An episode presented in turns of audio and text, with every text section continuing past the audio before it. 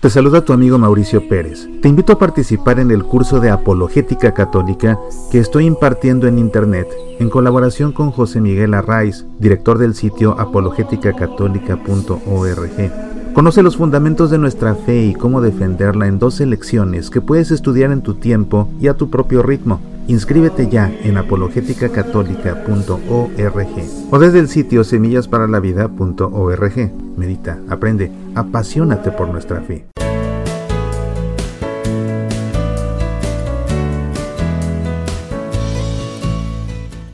El cardenal Robert Sara, quien es el prefecto de la Congregación para el Culto Divino y Disciplina de los Sacramentos, ha publicado un libro en estos días, un libro que está causando revuelo, un libro en el que habla acerca de la crisis que atraviesa la Iglesia Católica.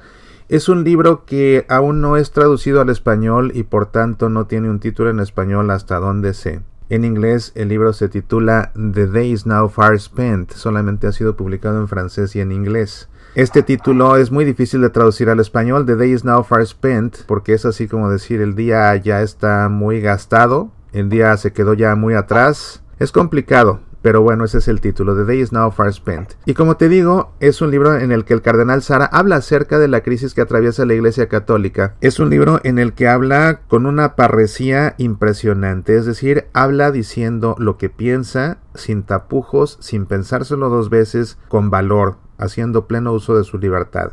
Y es un libro que tienes que leer. Y de hecho, la noche de anoche Hice un programa en vivo a través de YouTube, todavía puedes encontrarlo, puedes ver la repetición. Hice una reflexión acerca del preámbulo de este libro. Es un libro que contiene cuatro partes. La primera habla acerca del colapso espiritual y religioso y en él habla el cardenal acerca de la crisis de fe, la crisis del sacerdocio, la crisis de la iglesia, la asedia y la crisis de identidad. La segunda parte habla acerca del hombre sobajado y ahí habla acerca del odio del hombre y del odio de la vida. En la tercera parte habla de la caída de la verdad, de la decadencia moral y de los malos hábitos políticos. Ahí el cardenal desarrolla los temas acerca de hacia dónde se dirige el mundo, el odio, el ridículo y el cinismo, la crisis en Europa, los errores de Occidente, los enemigos acérrimos, las seducciones engañosas de la supuestamente vida emancipada, la declinación en el valor y las utopías fatales de lo mejor de los mundos, el rostro de las democracias postmodernas y el capitalismo, la marcha fúnebre de la decadencia y la libertad religiosa. Y en la última parte, el cardenal, después de hablar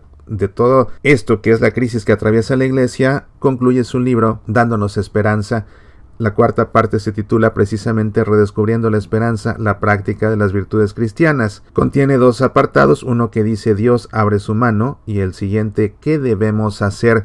Termina con un epílogo que dice que nada me turbe. El preámbulo tiene por título Lamentablemente Judas Iscariote y hace en este preámbulo el cardenal una analogía de la traición de Judas Iscariote con la traición que cometen los cardenales, que cometen los obispos, que cometen los sacerdotes y que cometemos también nosotros los fieles laicos.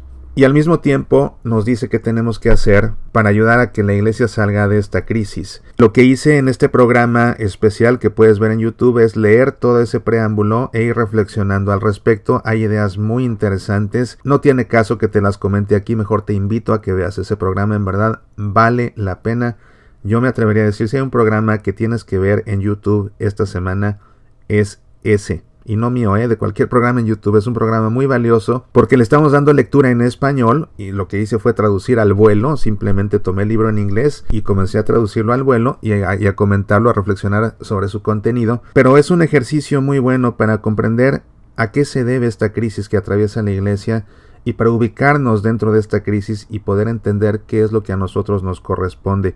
Hay una parte que a mí me llamó mucho la atención leyendo este primer, eh, este preámbulo del libro en el que el cardenal Sara dice que si tú piensas que tus sacerdotes, que tu obispo no son santos, entonces la solución, lo que tienes que hacer, es tú ser un santo para ellos. Tú ser un santo para ellos. Si tu sacerdote no es santo, si tu párroco no es santo, si los sacerdotes de tu parroquia no son santos, si tu obispo no es un hombre santo, entonces tú sé un santo para ellos, tú ponles el ejemplo. Y explica el cardenal cómo puedes tú vivir esa santidad de maneras concretísimas. Por eso te invito a que veas este programa para que puedas conocer todo el contenido de este preámbulo, para que puedas comprender los consejos, las reflexiones, las advertencias, el cardenal Robert Sara acerca de esta crisis que está afectando a la iglesia. Y en cuanto puedas, hazte de este libro. Si hablas inglés, no lo pienses dos veces, consíguelo de una vez por todas. Y si no, pues está al pendiente para que en cuanto salga en español de inmediato te hagas de una copia y la leas. Por lo pronto, pues ve este programa, conoce su contenido y verdaderamente te vas a quedar asombrado no solamente del análisis tan franco que hace el cardenal Robert Sara, sino que también te vas a quedar admirado de la sabiduría de este hombre. Definitivamente el cardenal Robert Sara es uno de los hombres más ilustres y más sabios que tenemos en la Iglesia Católica hoy por hoy. No es coincidencia que sea el prefecto de uno de los dicasterios más importantes en la Iglesia Católica, como lo es la Congregación para el Culto Divino y Disciplina de los Sacramentos. Y de hecho en este preámbulo, fíjate, él con su autoridad litúrgica, como la máxima autoridad litúrgica en la Iglesia Católica después del Papa, él mismo analiza cómo es que en gran parte esta crisis de fe se debe a la crisis que se vive en la liturgia, en la que se ha sacado a Dios del centro de la liturgia.